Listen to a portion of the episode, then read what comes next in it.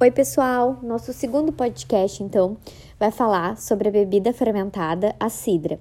A cidra, segundo a legislação brasileira, ela é obtida tá, pela fermentação alcoólica do mosto de maçãs frescas e sãs, tendo um grau alcoólico aí de 4 a 8 Gay-Lussac. Já segundo a comunidade europeia, a cidra ela pode ser obtida por fermentação parcial ou total do suco de maçã ou de uma mistura de maçã e pera, tá? Podendo ser adicionado ou não água e açúcar, tá? Existem diferentes tipos, tá? Categorias de maçã que a gente pode utilizar para preparar a cidra. É, a gente pode, para fermentação, utilizar a própria microflora, tá? Presente nessas frutas, ou a gente fazer a adição, né? De micro-organismos específicos e de culturas puras, né? Que nem a gente já aprendeu quando a gente estudou micro-organismos nas nossas disciplinas. Então, verificando assim, tá? Imaginando o fluxograma do preparo da cidra, tá? Numa indústria. Então, primeiro a gente vai recepcionar as frutas, a gente vai ter que armazenar elas. Posteriormente, a gente vai fazer o quê? Vai extrair o suco, tá? A extração do suco da polpa é a operação principal para a produção da cidra, tá? Então, as maçãs elas vão ser desintegradas em moinho, tá? É, aí a gente vai previamente, né, fazer uma seleção dessas frutas, tá? Para antes da gente fazer essa moagem.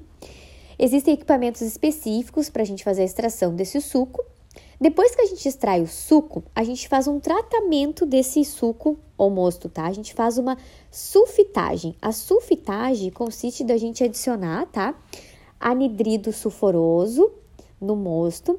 E para que, que a gente faz isso, tá? Na produção da cidra? A gente faz isso porque o sulfito, então essa sulfitagem, vai promover um efeito antioxidante, um efeito antisséptico, um efeito estimulante, seletivo, tudo para facilitar e favorecer a fermentação, tá?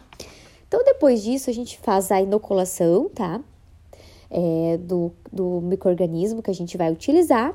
E aí, o tipo de fermentação que tem na cidra é a fermentação malolática, ou seja, a gente vai converter ácido málico, tá?